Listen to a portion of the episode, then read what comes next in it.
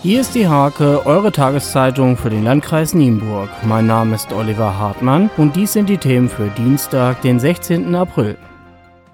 Die Nienburger Fremdenverkehrsgesellschaft Mittelweser Tourismus hat passend zu den vielversprechenden Wetterprognosen zum Osterfest eine Auswahl an möglichen Freiluftaktivitäten in Landkreis und Region zusammengestellt. Von der Schifffahrt auf der Weser bis zum Besuch des Dinoparks in Münchehagen. Ein Landwirt ist bei Feldarbeiten mit seinem Grubber auf eine Sprenggranate gestoßen. Sprengmeister Jürgen Koppelmeier vom Kampfmittelbeseitigungsdienst Niedersachsen entschied sich für eine kontrollierte Sprengung der etwa 9 Kilogramm schweren und 30 Zentimeter langen Granate vor Ort.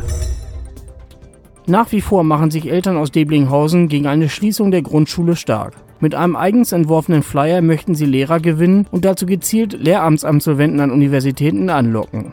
Für die vakante Schulleiterstelle gibt es eine Hake-Information eine Bewerbung. Wie dreht man ein Seil? In der Heimatstube in Wietzen konnte man das am Samstagnachmittag beim Mitmachtag ausprobieren. Kinder ließen sich vom Team der Heimatstube Springseile drehen. Zum Sport.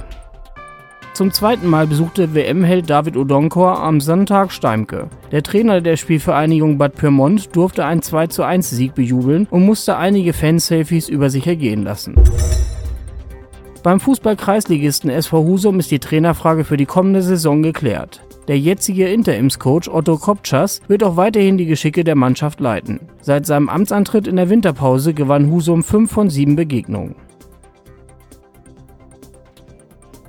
Diese und viele weitere Themen nächst in der Hake am Dienstag oder unter www.diehake.de.